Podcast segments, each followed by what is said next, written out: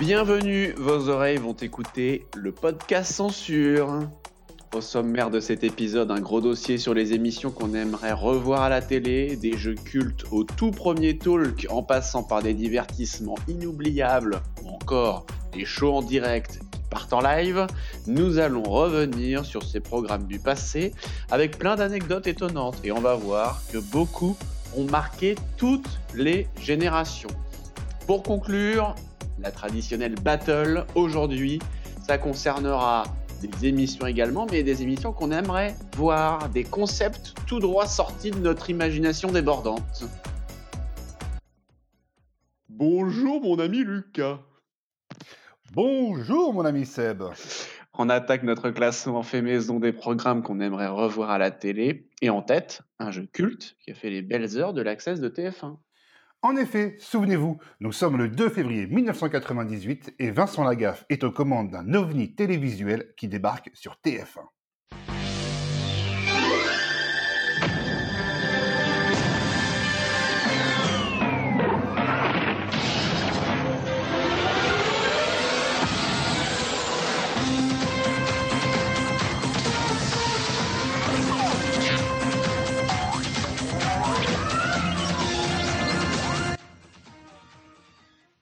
Le Big Deal, adapté du format américain Let's Make a Deal, la mécanique du jeu est simple, chaque candidat est soumis à une épreuve. Après l'avoir remporté, il gagne un cadeau ou une somme d'argent. Il lui sera alors proposé le fameux deal, échanger son gain contre celui qui se trouve derrière le rideau. Mais cela peut être quitte ou double. Ainsi, en choisissant le rideau, il peut se retrouver avec un cadeau dérisoire comme une botte de poireaux ou un lot extraordinaire comme une voiture. Particularité de la version française, Vincent Lagaffe est accompagné par un co-animateur virtuel, Bill, l'extraterrestre, tout droit venu de la planète Fricus. Bill est un personnage aussi radin que sympathique, ayant un goût prononcé pour les jolies filles et très friand des plaisanteries de son ami Vincent. Animé en images de synthèse grâce au principe de la motion capture, c'est le comédien Gilles Vautier qui animait les mouvements du corps de l'extraterrestre et lui prêtait sa voix.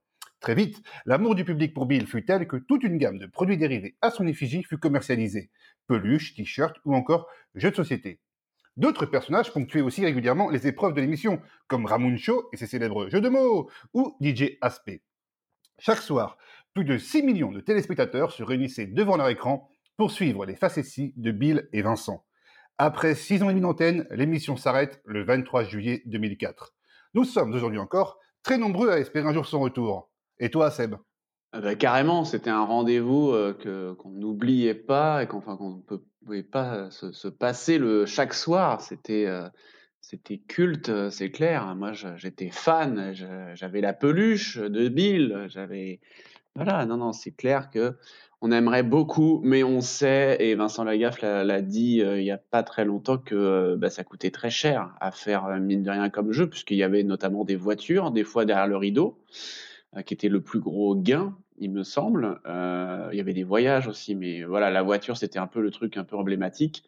Et donc, euh, bah, ça coûtait assez cher à produire et que visiblement, l'époque actuelle fait que il n'y a pas beaucoup de chaînes qui se mouilleraient à refaire un programme comme ça, et c'est effectivement bien dommage. Je vous propose maintenant de passer à un jeu estival qui a plus de 50 ans.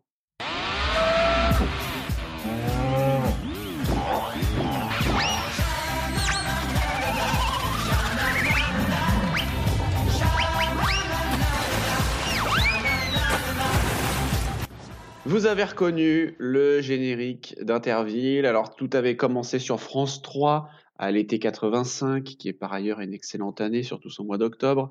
Et puis l'année d'après, ça a glissé sur TF1, avec une pause quand même entre 91 et 95. Alors, aux commandes, il y avait un, un duo magique qui était euh, Jean-Pierre Foucault et Fabrice. Et sur la piste, dans l'arène, il y avait Nathalie Simon et Olivier Chiabodo, notamment. Des villes, des vachettes, des tapis roulants, des décors en polystyrène, de la mauvaise foi et surtout beaucoup d'humour et des gamelles. C'était ça aussi Interville. Mais Interville, c'était aussi euh, un petit peu de triche, forcément. Hein. Rappelez-vous, en 97, c'était le canard enchaîné qui avait révélé qu'Olivier Chiabodo avait favorisé l'équipe du Puy du Fou. Rappelez-vous de cette image hein, qu'on avait vue dans la presse à l'époque. On voyait ses doigts qui discrètement donnaient les numéros des bonnes réponses lors d'un quiz et notamment le fameux chiffre 3 qui est resté dans toutes les mémoires. Alors on a appris après hein, qu'il y avait un protocole d'accord qui a été signé entre l'arbitre, le producteur et la chaîne euh, quelques années après en 99 qui précisait tout simplement qu'il fallait arrêter euh, de dénigrer le programme et de faire référence à la triche dans Interville. C'est un pacte qui prouve surtout qu'on voulait acheter le silence euh, de Olivier Chiabodo. Et puis surprise, euh, Gérard Louvain, donc qui était le producteur à l'époque, évoque Interville en 2013 sur le plateau de Touche pas mon poste. Il parle de cette fameuse triche et il rompt de fait l'accord de confidentialité qu'il avait lui-même co-signé. Lucas, qu'est-ce que tu penses euh, d'Interville Est-ce que tu regardais?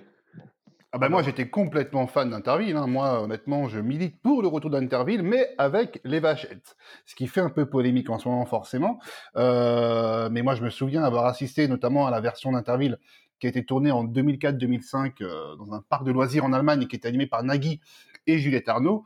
Euh, pour moi, c'est toute une époque, c'est une émission emblématique, un petit peu à l'instar également de, de ce que pouvait faire France 2, alors sans vachette, mais avec Jeux sans frontières, euh, qui est un peu plus axé sur, euh, sur l'Europe, alors qu'Interville reprenait un peu des, des, villes de, notre, beau pays. Mais, euh, non, non, honnêtement, j'adorerais, j'adorerais revoir Interville un jour en antenne. Alors normalement, c'est prévu, puisque l'été dernier, en 2020, l'émission devait faire effectivement son grand retour. Et il y a eu effectivement ce débat avec ou sans euh, animaux, tout simplement. Euh, et ça devait tourner aux abords de Disneyland Paris. Pour les raisons qu'on connaît, la pandémie, tout a été annulé.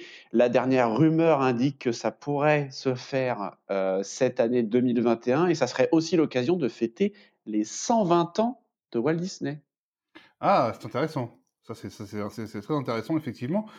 Maintenant, euh, le débat, oui, avec ou sans vachette, c'est vrai que ça reste problématique. Je, comprends l'idée, hein, mais, euh, mais Interville sans Vachette, c'est Fort Boyard sans le fort, sans le Perfoura, quoi. Enfin, Il y a le même débat avec les Tigres aussi, effectivement. Ouais. Exactement. Mm. Donc je pense qu'effectivement, euh, en tout cas, il faudrait vraiment euh, trouver voilà une idée pour compenser cette absence de Vachette, si euh, absence il y a. Mais quoi qu'il en soit, Interville doit revenir, évidemment. En tout cas, euh, effectivement, ça a ouvert le débat sur les animaux, un débat, je crois, dont tout le monde parle. Exactement, exactement, Seb. Belle transition. Parce que si je vous dis interview blind test en noir, vous me dites donc. Ouais,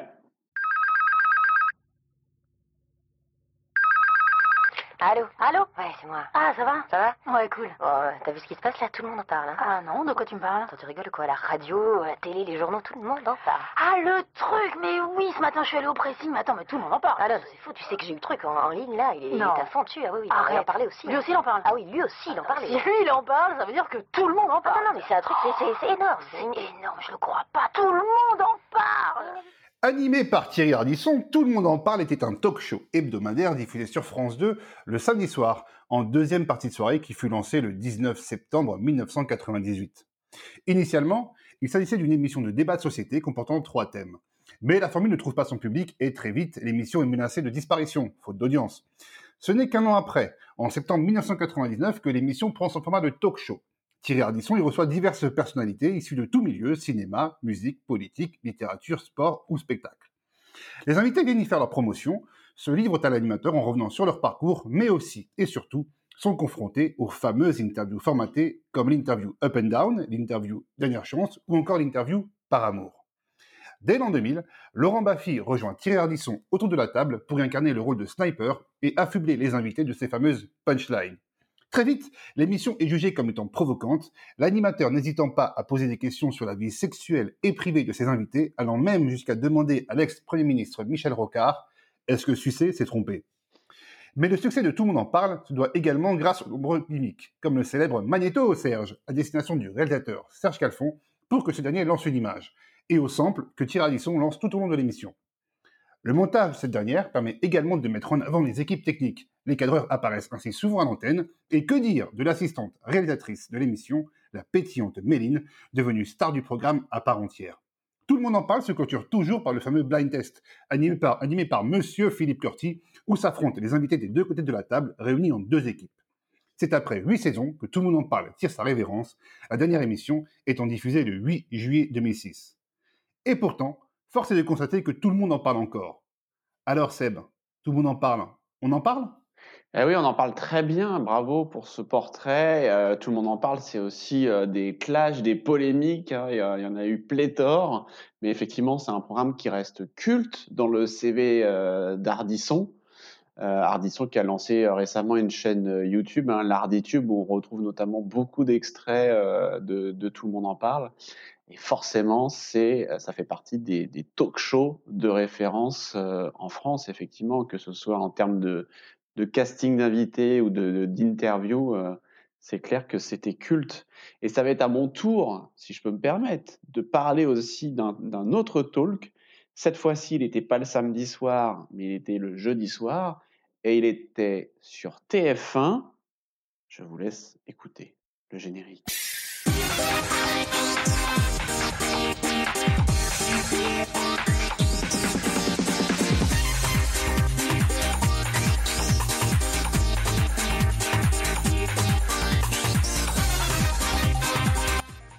Entre 2003 et 2008, chaque jeudi soir donc sur TF1, c'était le rendez-vous de la méthode Coé, animé forcément, comme son nom l'indique, par Sébastien Coé, avec la complicité de Cécile de Minibus, un fauteuil bleu, un capteur, des happenings et des parodies de Nico et Cartman, mais aussi des stars internationales, hein, Kylie Minogue, Will Smith, Pamela Anderson et j'en passe. Alors au début, c'était compliqué, hein, même d'y faire venir des stars françaises. Il y a Laurent Fontaine, qui était donc coproducteur du talk show à l'époque, qui a donné un exemple en, en 2011 lors d'une interview. Il a, précisé que notamment Ophélie Winter a été payée euh, lors de la première saison et malgré cela, eh ben, elle n'avait pas tellement joué le jeu sur le plateau. Voilà, la méthode Coé, ça reste effectivement aussi un talk show euh, de référence, euh, beaucoup plus, on va dire, euh, porté sur l'humour avec les happenings. Et je ne sais pas quel sou- souvenir tu, tu en gardes, toi, Lucas, mais c'était aussi culte.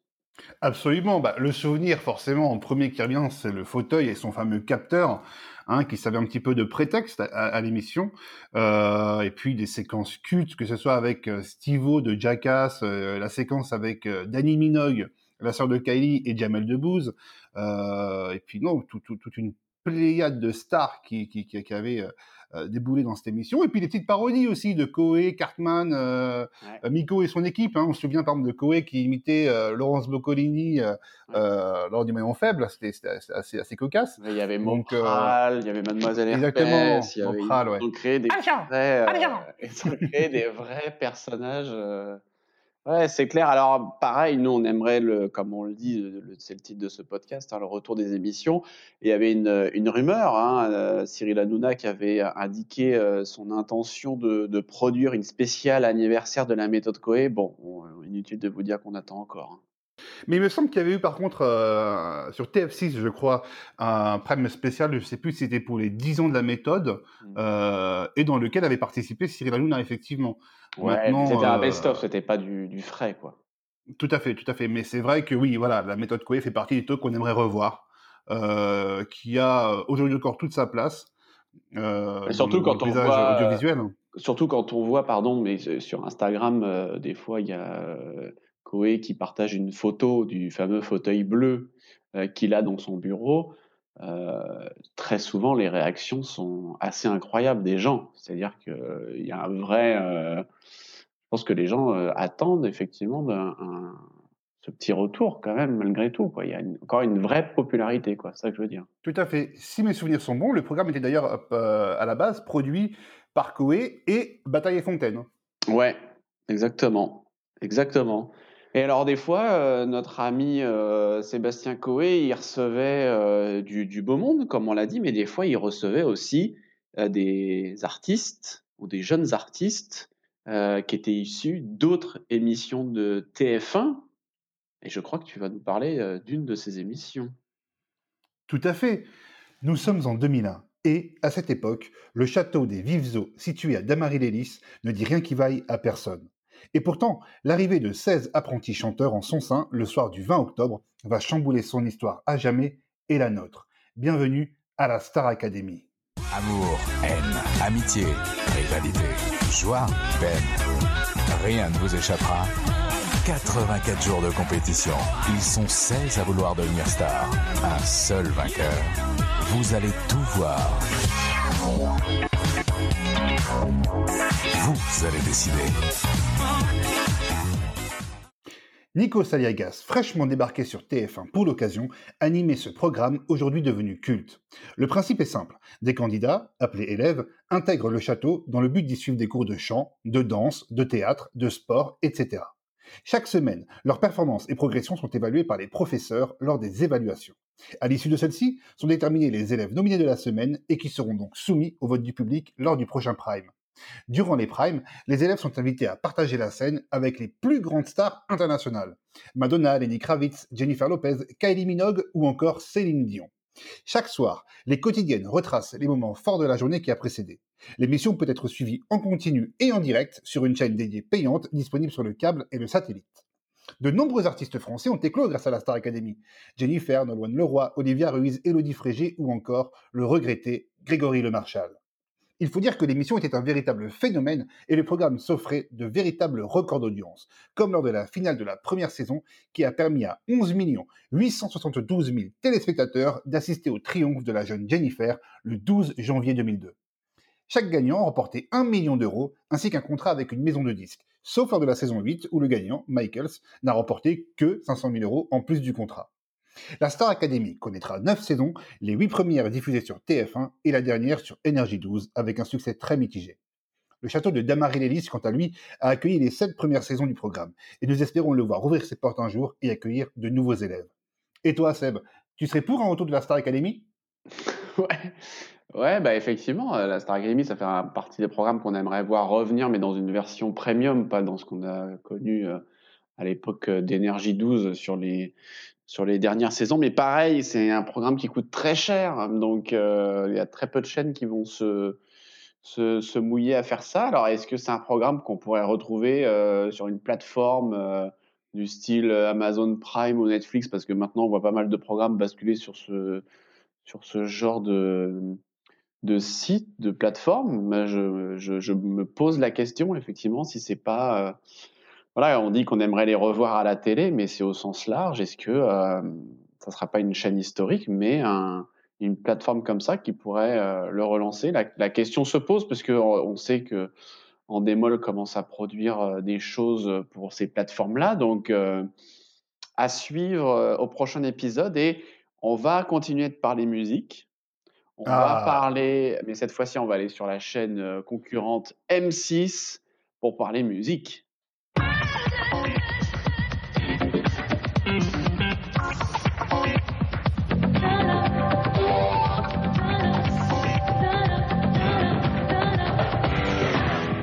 Je m'appelle Seb et tu t'appelles Lucas. Forcément, vous avez reconnu le Hit Machine, émission d'actualité musicale. Il y avait même un petit classement donc des meilleurs titres du moment et un plateau où les artistes les plus prestigieux du monde entier se produisaient devant un public en délire.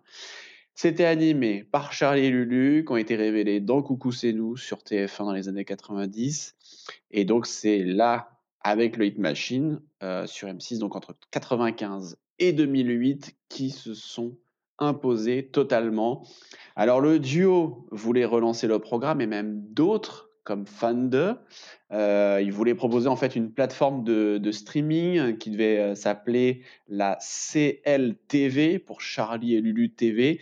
Mais je crois qu'en fait, il y avait une campagne de financement participatif qui s'est complètement ramassée. Il faut dire qu'ils visaient le million d'euros pour ce projet. Donc, euh, c'était peut-être un peu trop ambitieux, mais c'est pareil. Est-ce que le, Lucas, toi, tu regardais attentivement ou est-ce que même tu te trémoussais devant le Hit Machine Ah, ben tous les samedis matins, mon Seb, évidemment. Tous les samedis matins.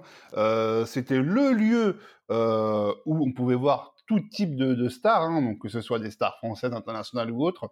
Non, non, c'était vraiment un, rendez-vous absolument exceptionnel.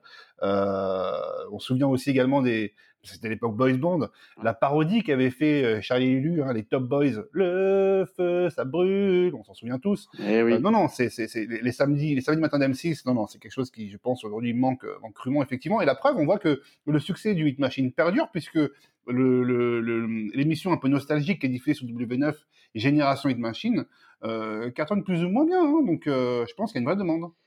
Eh oui, mais aujourd'hui, on le sait, la variété euh, à la télé, c'est devenu très compliqué. Donc, euh, il y a quand même très peu de chances pour que ça revienne avec du, avec du frais, parce qu'effectivement, il joue un peu sur le côté nostalgie euh, avec, avec les best-of. Alors, dans le Hit Machine, des fois, il y avait des petites découvertes aussi d'artistes. Il y avait des jeunes artistes aussi hein, qui, qui venaient présenter ou faire même parfois leur, leur premier plateau. Ça arrivait. Mais il y avait aussi, je crois, sur M6, et tu vas nous en parler, une autre émission où il y a plein d'artistes qui ont fait vraiment leur première télé. Tout à fait, Seb. D'ailleurs, c'est simple. Quel est le point commun entre Jennifer, Jérôme Commandeur, Christophe Mahé et Jean Dujardin? Eh bien, le point commun, c'est ça.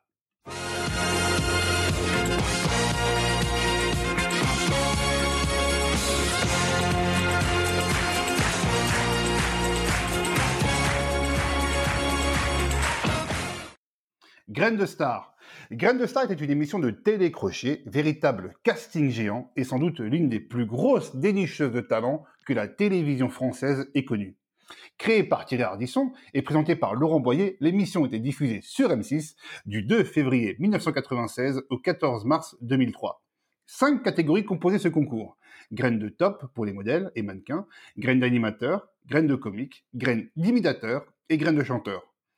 C'est donc dans ce programme, par exemple, qu'est apparu le célèbre surfeur Brice de Nice, incarné par Jean Dujardin pour la première fois. Mais ce n'est pas tout. Les Poetic Lovers, Bruno Salomon, Michael Gregorio, Grégory Le Marchal, Alizé ou encore Lucie Bernardoni, tous ont participé à cette émission qui a fait les beaux jours de la petite chaîne qui monte.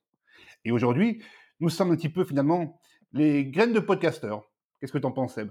Ah bah oui, je suis d'accord avec toi, c'est incroyable la liste euh, d'artistes hein, euh, ou de, de- d'artistes débutants, effectivement, qui ont commencé dans cette émission. C'est, c'est assez dingue. Euh, moi, c'est pareil, je, je suivais, euh, je suivais régulièrement cette émission qui se tournait dans le, le fameux pavillon Baltard.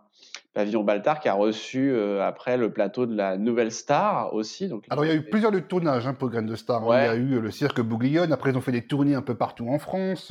Oui, oui, ils sont pas mal diversifiés. Donc, euh, donc voilà euh, ce qu'on peut dire sur Graines de Star.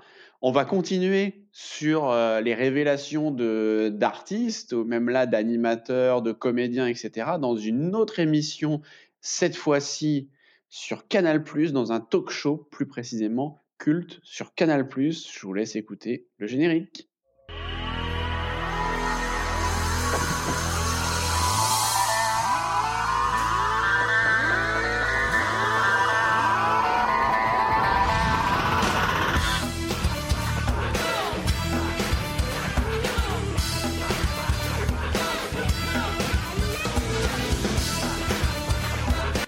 Ah, vous avez reconnu le générique de Nulle part ailleurs, un talk show emblématique de Canal+ entre 87 et 2001 qui était diffusé quotidiennement en direct et en clair. Il a été présenté successivement par Philippe Gildas, Guillaume Durand, Nagui, Thierry Dujon.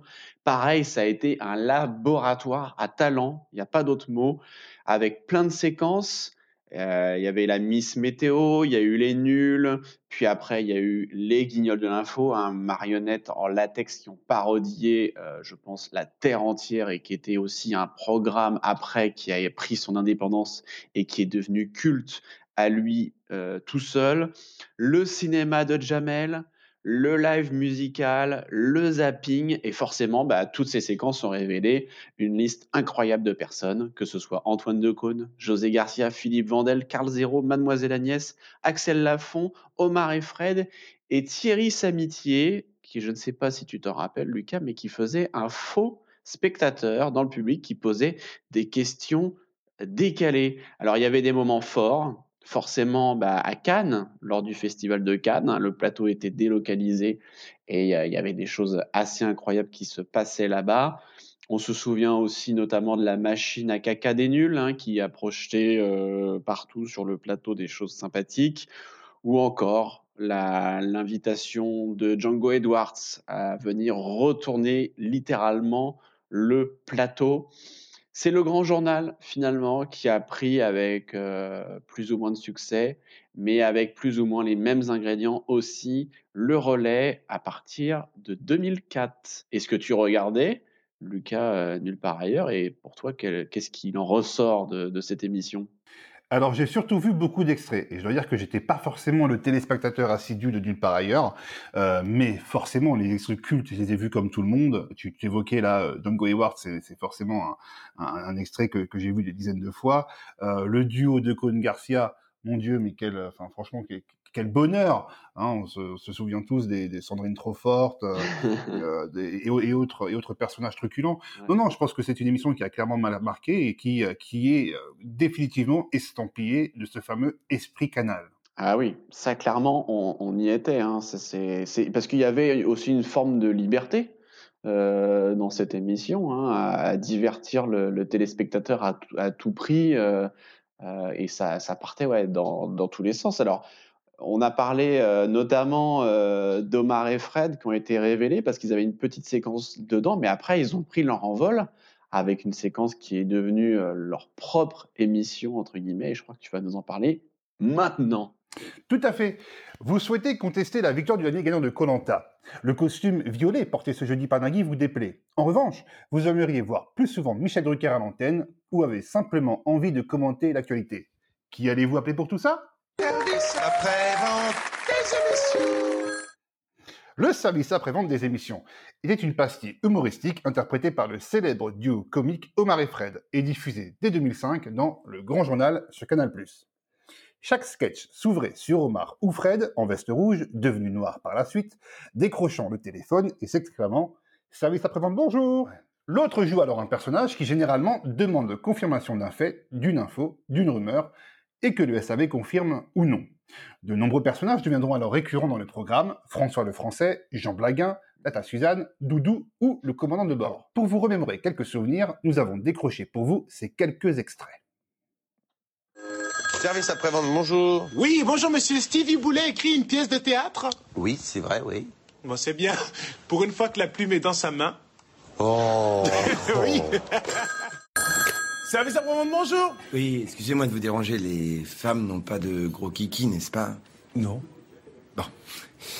Il faut se rendre à l'évidence, je n'ai pas passé la nuit avec une dame. en plus, ça m'a coûté 20 euros. Hein.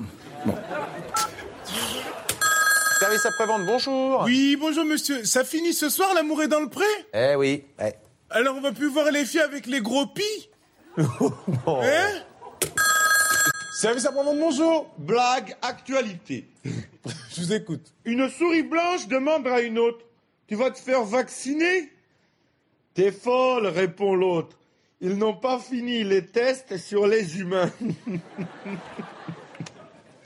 actualité. Et dix ans après, en effet, ce n'est plus que jamais d'actualité. Malheureusement, le célèbre téléphone du SAV a définitivement raccroché en juin 2012, après sept saisons d'existence et des milliers d'appels reçus. Et toi, Seb, le SAV bah, moi, je, regardais, j'avais même acheté, je crois, des DVD, des trucs comme ça, mais c'est culte.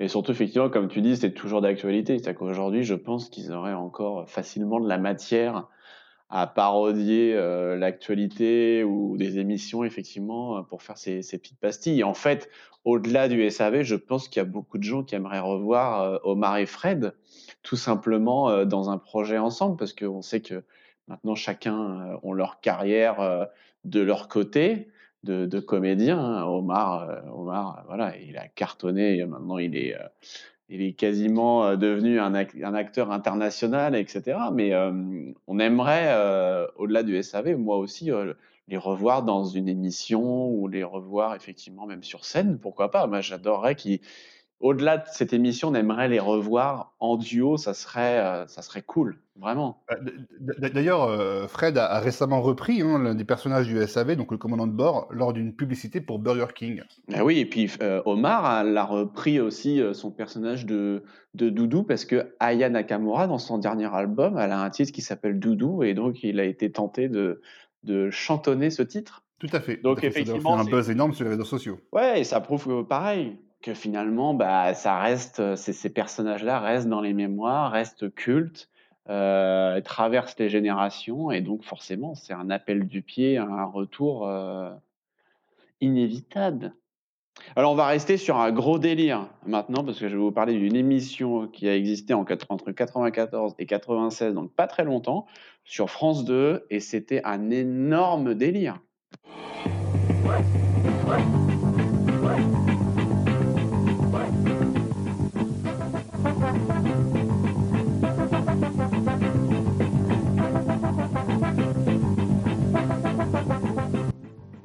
N'oubliez pas votre brosse à dents animée euh, par Nagui et Jean-Luc Reichmann à la voix off. En fait, c'était une parodie euh, des jeux télévisés, tout simplement. Alors, vous prenez un décor flashy très cartoon, vous mettez des cadeaux à gogo dans tous les sens, vous saupoudrez avec des défis loufoques parfois à la limite de l'humiliation, il faut bien le dire. Alors en fait, chacun des membres du public venait assister à cette émission, ne sachant pas s'il allait faire partie euh, des candidats euh, de cet incroyable euh, délire. Et en fait, le nom de l'émission, c'était en fait, pour pas qu'ils oublient leur brosse à dents, dans leur valise qui était au vestiaire, prête à décoller parce qu'ils pouvaient partir à tout moment en cours d'émission pour un voyage de rêve une émission donc incroyable, mais qui n'est pas sans polémique, puisque la première, toute première émission n'a pas du tout plu au CSA, notamment parce que Nagui, en fait, interviewait euh, les personnes avec un micro qui était en forme de revolver. Le micro était euh, remplacé, en fait, le canon euh, d'un revolver.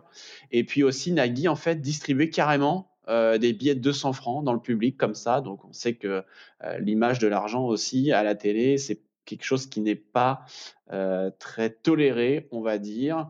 Alors l'émission, euh, elle est revenue euh, par la petite porte, on va dire ça comme ça. En 2004, Nagui a présenté Ça va être votre fête euh, sur France 2. En 2011 aussi, pour la case de l'Access Prime Time, il a présenté quelques numéros euh, d'un jeu qui s'appelait Chérie euh, fait les valises.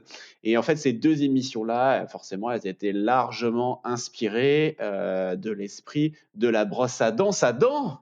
Quelle émission culte, mais quelle émission culte Qu'est-ce qu'on aimerait la revoir? Ah ouais, non, mais Non, c'est non, c'était Bah, il y a des best-of euh, sur euh, YouTube, on peut retrouver des, des images, mais c'est pareil, un gros délire, mais qui doit coûter très cher. hein. Oui, et puis c'était une vraie liberté de ton. euh, c'est ce que, ce que faisait Nagui à cette époque-là, on ne pourra plus jamais le refaire, en tout cas pas aujourd'hui. Donc non, non, c'est un vrai bonheur que de, que de découvrir ou redécouvrir hein, pour nous cette émission euh, qu'on aimerait vraiment euh, revoir revenir. Au moins un événementiel, quoi. Effectivement, en Oui, au moins une, euh, mais connaissant Nagui, je pense que ça doit quand même, ça doit le démanger. Ça serait cool, ça serait vraiment cool. Ça serait cool, mais ça serait plus pareil non plus, parce qu'encore une fois, voilà, les, les- les mœurs ont changé, j'ai envie de dire, et, euh, et ce qu'il faisait à l'époque, il ne pourra peut-être plus forcément le faire euh, au- aujourd'hui. En tout cas, c'était aussi un programme où on, on se marrait beaucoup. Moi, j'ai encore envie de me marrer. Je- alors, euh, Lucas fait nourrir encore. Ah ben c'est simple, hein, parce que si je vous dis que Jérémy Ferrari, Kev Adams ou encore Olivier de Benoît ont partagé la même scène, vous me dites un faux ou un tox Alors là, je sais pas, moi j'ai envie de vous dire top générique.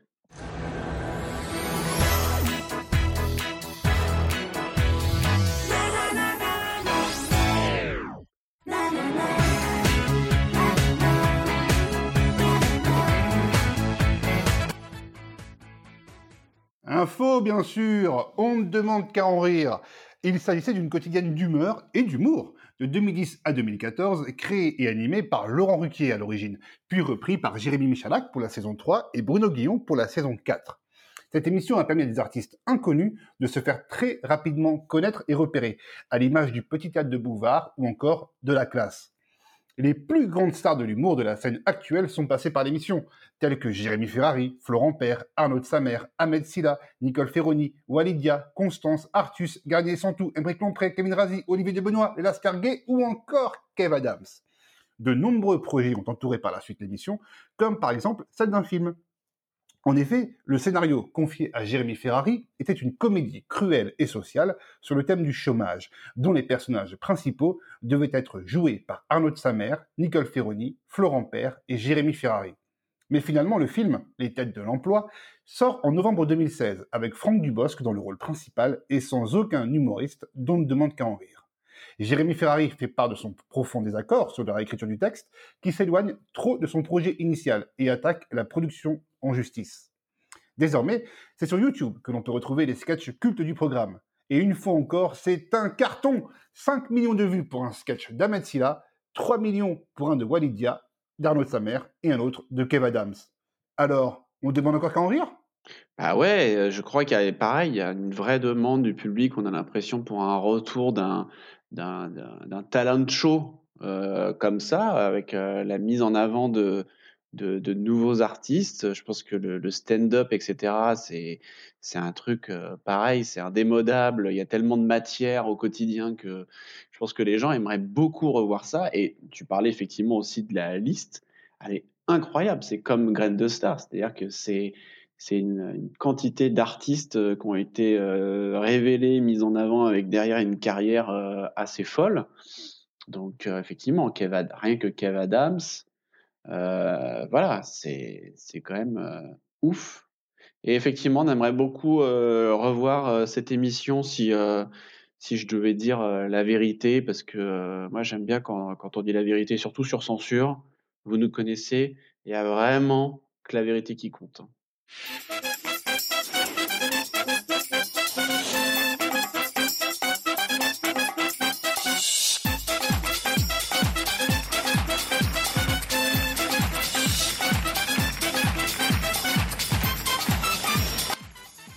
Pascal Bataille à ma droite, Laurent Fontaine à ma gauche, sur TF1, c'était chaque semaine, je crois, si je dis pas de bêtises. En tout cas, c'était entre 2002 et 2006. Il y avait Rebecca Hopton, puis Daphné Desjeux, qui était dans le fameux couloir qui amenait euh, des personnes sur le plateau. Alors, c'était l'émission aux déclarations très importantes, hein, entre deux personnes, sauf que, petit détail qui a son importance, c'est que en face, l'autre personne ne savait pas du tout qui était derrière le rideau. Alors là, c'est pas comme le big deal, hein, c'est pas toujours très fun, il a pas forcément toujours quelque chose à gagner derrière le rideau.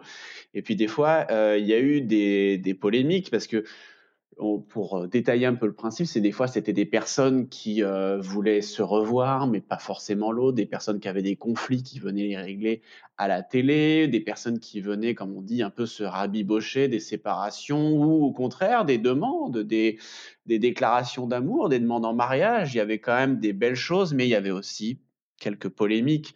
En 2004, il y a une femme qui a été agressée sexuellement par son ex-conjoint cinq jours après la diffusion de l'émission. Alors la victime, elle a accusé en fait la production euh, de ne pas lui avoir présenté le vrai principe en fait du programme et en fait on lui avait assuré de ne pas diffuser l'émission parce que quand elle a tourné l'émission, quand elle a compris que c'était son ex qui était euh, derrière le rideau, évidemment elle n'a pas voulu ouvrir le rideau, elle a quitté le plateau et puis surtout à la sortie elle a refusé euh, que la séquence soit diffusée, mais les deux animateurs ont diffusé la séquence, n'ont pas reconnu euh, leur tort dans cette affaire. Ils ont été reconnus coupables devant la justice. Ils ont dû verser une indemnité qui a été très faible euh, par rapport au préjudice subi. Il y a eu une autre polémique parce qu'il y a des journalistes qui se sont penchés euh, sur euh, un peu les, secrets de fabrication de cette émission. Il y a eu une journaliste, notamment de Téléra- Télérama, pardon, qui a inventé de toutes pièces une histoire avec des complices, s'est inventé une vie pour infiltrer et piéger l'émission. La suite, bah, ça a été plusieurs pages euh, dans Télérama qui ont mis à mal un petit peu euh, l'émission et qui s'est arrêtée donc bah, un an après. Alors, c'est pas la seule polémique hein, qu'il y a eu, hein, parce qu'on se souvient que Sam, vous savez, ce, célèbre garçon qui accompagnait euh, les invités euh, au bout Oui, du lui couloir, aussi, ouais. Voilà, avait, sorti un livre qui s'appelait La vérité est au bout du couloir et dans lequel il, il révélait un petit peu les coulisses de l'émission et notamment euh, épinglait un peu les animateurs pour leur comportement, alors un peu graveleux euh, pour l'un et, euh, très très antipathique et très très hautain pour l'autre. Pour certains, certains diront pardon que c'est est-ce que c'est pas une des dernières émissions de ce qu'on a appelé un peu la trash TV un peu, hein, c'est-à-dire on on met en lumière des gens qui sont pas forcément dans des conditions terribles. On va venir faire pleurer dans les chaumières, les voilà, avec des cas un peu un peu difficiles. C'était ça aussi. Hein, il y a que la vérité qui compte. Il y avait une espèce d'exposition un peu malsaine. Hein. Oui, il y avait une sorte finalement de confession intime en plateau, mais il y avait aussi parfois des bonnes nouvelles et puis des, des choses plutôt agréables et plutôt légères. Euh, il faut savoir qu'aujourd'hui encore, l'émission cartonne hein, sur les réseaux sociaux, notamment sur Facebook, où euh, des extraits d'émissions sont très souvent partagés, repris. euh, Non, non, c'est une émission qui, qui vraiment euh, a connu un succès fulgurant et je pense, je pense que si elle revenait, elle pourrait encore connaître quelques heures de gloire. Elle faudrait qu'elle revienne, mais dans une version effectivement euh, un peu plus euh, modernisée, on va dire ça comme ça, effectivement, parce que euh, aujourd'hui, il y a quand même euh, euh, les réseaux sociaux qui ont explosé et qui permettent notamment de retrouver des gens ou de voilà, je, je, je pense qu'aujourd'hui, effectivement, il y aurait plein de plein de nouvelles choses à prendre en compte pour euh, pour ce retour. Mais pourquoi pas? Pourquoi pas euh, faire revenir Il y a que la vérité qui compte. Et vous, chers auditeurs qui nous écoutez attentivement, quelle émission aimeriez-vous voir revenir à la télé? Dites-le nous. Laquelle mérite, selon vous, de faire un grand retour sur le petit écran? Eh bien, n'hésitez pas, lâchez-vous en commentaire de ce podcast. Place maintenant pour euh, finir ce podcast à la battle. Les émissions qu'on aimerait voir qui n'existent pas cette fois, des idées, des concepts qui viennent tout droit de notre imagination débordante. On vient de parler de toutes les émissions qu'on aimerait revoir. Et bien maintenant, on va inventer euh, des concepts, on va se lâcher. euh, et puis, euh, ben, on va voir ce, que, ce que chacun de nous en pense, si ça, si ça marche ou pas. Alors, je te propose de commencer. Je vais, je, je, je, je vais commencer. Je t'en prie, je t'en prie. Euh, je vais commencer. On imagine, on est sur M6. Et en fait, ce qui m'a donné l'idée euh, d'un crossover, en fait, tout simplement, c'est qu'il y a eu euh, la meilleure offre avec Plaza et Courbet, c'est-à-dire qu'M6 avait pris les deux talents, euh, on va dire, d'un côté la défense du consommateur, le, le côté droit, justice, et l'agent immobilier le plus célèbre de l'Hexagone pour faire la meilleure offre. En fait, c'était, euh, en deux mots, hein, des gens qui vendaient leur maison, mais qui devaient la vendre très vite pour X ou Y raison. Et donc, euh, voilà. Donc, ils avaient associé deux euh, figures d'M6 pour faire cette émission. Alors, moi, ça m'a donné une idée. C'est là où je vais t'exposer mon, mon idée de concept. C'est que je me dis qu'on pourrait prendre deux autres stars d'M6. On pourrait prendre, et là, je vais passer en cuisine. On peut prendre Philippe Etchebest. Ah bah c'est vendu. Y a Philippe, Ah bah, je- voilà, là j'ai tapé, là j'ai tapé dans le mille. Mais je rajoute à Philippe Etchebest une autre star des fourneaux d'M6 qui est Cyril Lignac. Évidemment, star du confinement. Quelle est la, quelle est l'émission culte de Philippe Etchebest C'est Cauchemar en cuisine? Qu'est-ce que adore faire Cyril Lignac? Il a, bon, il, il a tous les talents, ça, il n'y a pas de souci, tout est, tout est bon. hein, on peut en témoigner, on a été manger chez lui, donc tout On est bon. confirme, on confirme. Mais il, y a, il, il présente notamment le meilleur pâtissier. Donc moi, ce que je propose, c'est, boum, cauchemar en pâtisserie. C'est-à-dire, il y a Philippe Etchebest et Cyril Lignac, cette fois-ci, qui débarquent dans des, donc, dans des boulangeries ou des pâtisseries, ou en tout cas dans des commerces qui vendent des pâtisseries bah, qui sont pas terribles en fait. hein. et leur rôle, ça va être en fait de redynamiser un peu la gamme de pâtisseries euh, dans certaines boutiques et puis vraiment de les monter en gamme. Donc il y aurait un peu de, on va dire, de coaching, un peu euh, comme peut faire Philippe Etchebest dans euh, Cauchemar en cuisine. Euh, et puis Cyril Lignac, un peu plus pour la partie euh, conception euh, des pâtisseries. Et moi, je serais chaud, je sais pas toi, pour regarder Cauchemar en pâtisserie sur M6 avec Philippe Etchebest et Cyril Lignac. Alors, cauchemar en pâtisserie, oui, très sympa, c'est une, une excellente idée. Mais on pourrait même faire autre chose. Moi, j'ai une autre idée, c'est que Cyril Lignac, ayant euh, pendant tout le, confinement, durant la crise du Covid, euh, animé depuis chez lui euh, l'émission Tous en cuisine, qui permettait aux gens de cuisiner euh, avec lui entre guillemets en temps réel. Moi, ce que je proposerais, ce serait carrément cauchemar à domicile. Ou là, si tu veux, ah bah ouais, ou là, si tu veux, euh, Philippe et Cyril débarquent chez les gens. Donc Cyril app- apprend euh, voilà les gens euh, à faire la popote. Et pendant ce temps-là, mon cher Philippe, il irait regarder un petit peu l'état de la cuisine des particuliers. Et puis il mettrait un petit peu des coups de douze à tous ceux qui, euh, qui sont un peu borderline sur l'hygiène. Alors, j'ai, tout aussi sympa.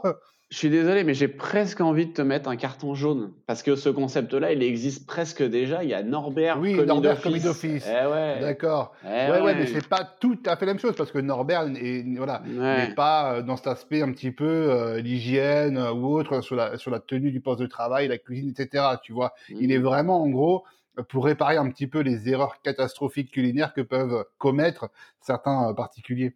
Ouais. Allez, propose-nous un, un- un vrai, euh, une vraie nouveauté, là. Allez, à ton tour. Une vraie nouveauté, une vraie nouveauté. Alors écoute, euh, on va partir euh, sur, euh, allez, on va dire sur France 2. Ouais. Et on va refaire, revivre l'émission de Marie-Ange Nardi, Qui est qui? En y ajoutant une petite pincée de Vie ma vie. Je t'explique. On se souvient tous du principe de Qui est qui. Il y avait, euh, voilà, une, une petite, comment dirais-je, une assemblée de, personnes face, face à des candidats. Et euh, l'idée était de retrouver quels sont les métiers exercés par les personnes, par le panel de personnes, voilà, qu'on a en face de soi euh, dans la vie. Ensuite, donc, on attribuait, je sais pas, par exemple, Gérard, ben toi, je te vois bien pompier, euh, Nadine, pour moi, t'es croque-mort, bref. Et ensuite, on mettait, bah ouais, on mettait les candidats euh, en situation sur le plateau, hein, où ils s'exerçaient un petit peu euh, pendant quelques minutes euh, à euh, interpréter, jouer ou incarner le métier euh, qu'on leur avait attribué.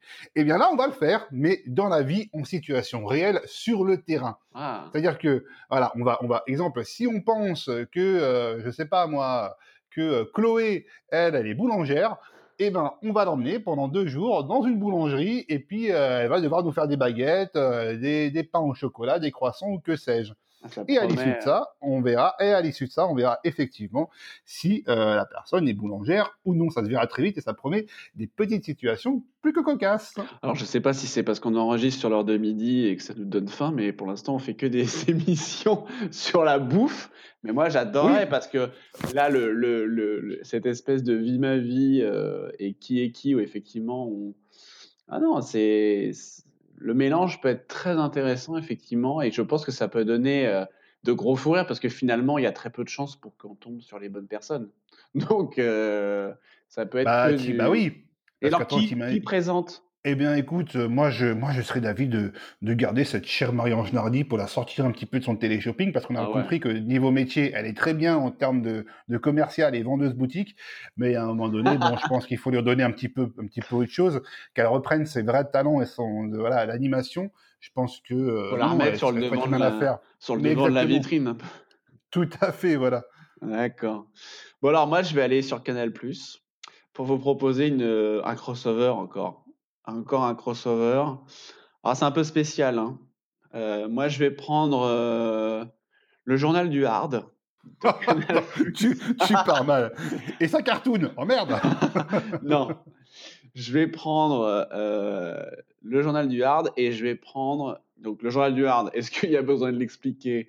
C'est un magazine coquin qui, bah, qui parle. Aucun, c'est-à-dire? Bah, c'est-à-dire réservé aux adultes. Donc, il parle d'actualité pornographique, on peut le dire. Ouais, des tournages, des films qui sortent, etc. et qui est diffusé euh, en général juste avant le, le film euh, coquin de Canal.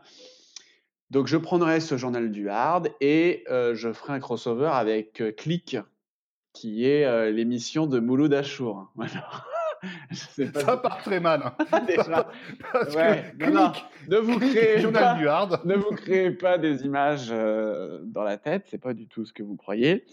Euh, non, en fait, tout simplement, ça serait en fait de moderniser le journal du hard, tout simplement parce que euh, on le sait euh, que le porno aujourd'hui, bah, c'est sur Internet, tout simplement. Donc en fait, ça serait une manière de digitaliser et de rendre l'émission euh, beaucoup plus moderne, tout simplement, et de s'intéresser vraiment à l'actualité euh, du X, mais sur Internet. Et donc, du coup, être beaucoup plus euh, moderne dans le, dans le traitement de ce sujet, donc réservé aux adultes. Alors, est-ce que tu cliques? Est-ce que tu regardes, Lucas? Quel est ton, ton avis sur cette nouvelle émission? Alors écoute, moi je me suis toujours demandé euh, qui a le journal du Hard. Maintenant, aujourd'hui, je sais. Ceci étant, l'idée que tu proposes est plutôt bonne, mais alors il faut savoir que là encore, elle existe déjà. Il y a des sites comme le Tag Parfait ou la Voix Ouais. du X qui euh, reprend un petit peu le, le concept. Mais est-ce qu'ils ont des émissions? Ont Non, justement, Ah mais ouais. vrai que ça peut être intéressant à l'antenne. Alors, il y a sûrement des émissions euh, que tu dois connaître mieux que moi en ligne pour ce genre, pour ce genre de sujet. Je rappelle Mais, que, euh, voilà, je suis en mais en tout cas, voilà. Non, non, mais, mais bien sûr. Mais euh, non, non, mais je- non, ça pourrait être intéressant. Ça, ça trouverait sûrement son public. Hein. Là-dessus, j'ai pas de doute. Preuve en est. Mais euh, en tout cas, voilà. Je n'ai pas, je- d'abonne- je n'ai pas de code canal. Non, mais effectivement, oui, ça. Non, non, ça pourrait permettre effectivement de révolutionner un peu le programme, qui est peut-être un petit peu vieillissant, c'est vrai. Bah oui, en plus, ils ont viré son animateur il y a quelques semaines maintenant. Donc, euh, Sébastien euh, Toen, pour ne pas le citer. Alors, je sais pas qui pourrait présenter sur le journal du Clic. euh, faudrait, euh, je sais pas, quelqu'un de l'équipe de Clic, euh, par exemple, Catherine Sellac. Oui, c'est moderne. tiens. toi, qui Ah veux, ouais, remo- je déconne. toi qui veux moderniser le programme, ah ben on est, ah ben on est Eh dedans. ben, je mets une granny, voilà, pourquoi pas. Non, je ne sais pas qui pourrait présenter ça. Bon, allez, je te laisse conclure avec ta- ton dernier crossover, peut-être pour TF1 Bah, exactement. Moi, j'en ai deux pour TF1. Alors, c'est pas forcément Ah. des crossovers, mais en tout cas, j'ai deux petits programmes à, à- à suggérer. Mhm. Ce que j'aimerais voir, le premier, c'est un Mass Singer, mais qui reprendrait sous les costumes un petit peu tous les euh, participants et gagnants des différents télécrochets, que ce soit Ah. Popstar, Star Academy, Nouvelle Star, The Voice, etc. Ça pourrait être quand même assez sympa de les voir, euh, voilà, sous le costume d'une tortue, euh, d'une méduse ou que sais-je. Euh, ça serait, ça serait intéressant de savoir si on arrive justement à se souvenir et à identifier les voix de ces candidats emblématiques. Alors, est-ce que ça serait pas trop facile parce que le casting va être, euh, sera beaucoup moins large? Est-ce qu'on les trouvera pas plus facilement? Ah bah si tu pioches dans toutes les saisons de Star Academy, de Popstar, Nouvelle Star, The Voice, le casting, euh, Oui. il peut être, euh, ça peut Oui, être- oui, il y a- de quoi faire, hein, il y a matière. Hein. Oui, mais si c'est que des gagnants, on, on peut trouver facilement. Donc, faut pas que ce soit que des gagnants, alors effectivement. Ah non non, pas que des gagnants, non, non vraiment Ouais. tout candidat, les candidats emblématiques, hein, donc c'est, ça peut être vraiment pas forcément des gagnants. hein. Et, euh, et l'émission, pour le coup, pourrait être présentée par Nikos en binôme avec Camille Combal. Ouais. Ouais, ouais, pourquoi pas. Ou alors, non, ce qui serait drôle, c'est d'avoir dans le jury, effectivement, Nikos, euh, quelqu'un Alexandre de... Roche-Joubert. Ouais, des gens qui ont, qui ont été soit euh, jurés, Fry, euh, soit animateurs. euh, ouais, voilà, ça, ça, ouais, retrouver dans le jury ces personnes-là pour qu'elles les retrouvent et les identifient parce qu'elles les connaissent très bien. Euh, ça, ça pourrait être, ouais, franchement, c'est une. Mais là, du coup, on mélange beaucoup de, comment dire, Ah oui, gens de plein de chaînes, donc euh, Ah bah c'est pareil. c'est, un, vrai mash-up. Et alors je, je te laisse deviner qui sera sous le costume de la tortue. Ah bah ça, c'est c'est Christophe Willem, forcément. Mais ça Ah bah, serait trop, donc, tu- ça serait trop évident. Mais bien sûr, non bien sûr. Mais c'est une bonne idée, non, j'avoue, c'est c'est marrant. Et encore une, une Allez, un dernière petit petite idée, euh, un petit bonus, allez, toujours pour TF1, euh, un petit peu à l'instar de ce qui se fait avec Colanta très souvent. Moi, ce que j'aimerais vraiment voir, c'est une sorte de Star Academy All-Star. C'est-à-dire qu'on mélangerait les candidats des, euh, des huit premières saisons de la Star Academy, on, voilà, et on ferait une, euh, une Star Academy ultime, euh, et on verrait qui en sort finalement vainqueur. Ça serait quand même vachement chouette, vachement intéressant. Ça ferait revivre l'âme du programme. Et je pense que pour lancer la marque, ça peut être une idée assez forte.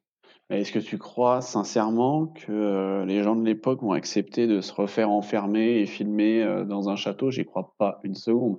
Alors, Euh, je pas tous. Hein, plus- euh, ouais. J'imagine que des gens qui ont une carrière bien remplie, comme Jennifer, euh, voilà, ou autres, euh, bah, forcément, de par un emploi du temps un peu chargé, n'ont peut-être pas forcément le temps de rester trois mois enfermés au château. Mais il n'empêche qu'il y, a- il y a dans le lot des candidats qui, je pense, accepteraient, j'en suis certain, qui seraient partants pour vivre une aventure sympa, Mm. et sans forcément faire perdurer ça trois mois comme le- le- l'émission initiale, mais faire ça sur un ou deux mois, ça pourrait être quelque chose de, sympa, d'événementiel et de, non, de plutôt, euh, plutôt bon. Bien, très bien. On note toutes ces idées un peu folles. Et vous qui nous écoutez, vous avez forcément des idées d'émissions jamais vues Lâchez-vous, hein, dites-le nous en commentaire euh, de ce podcast.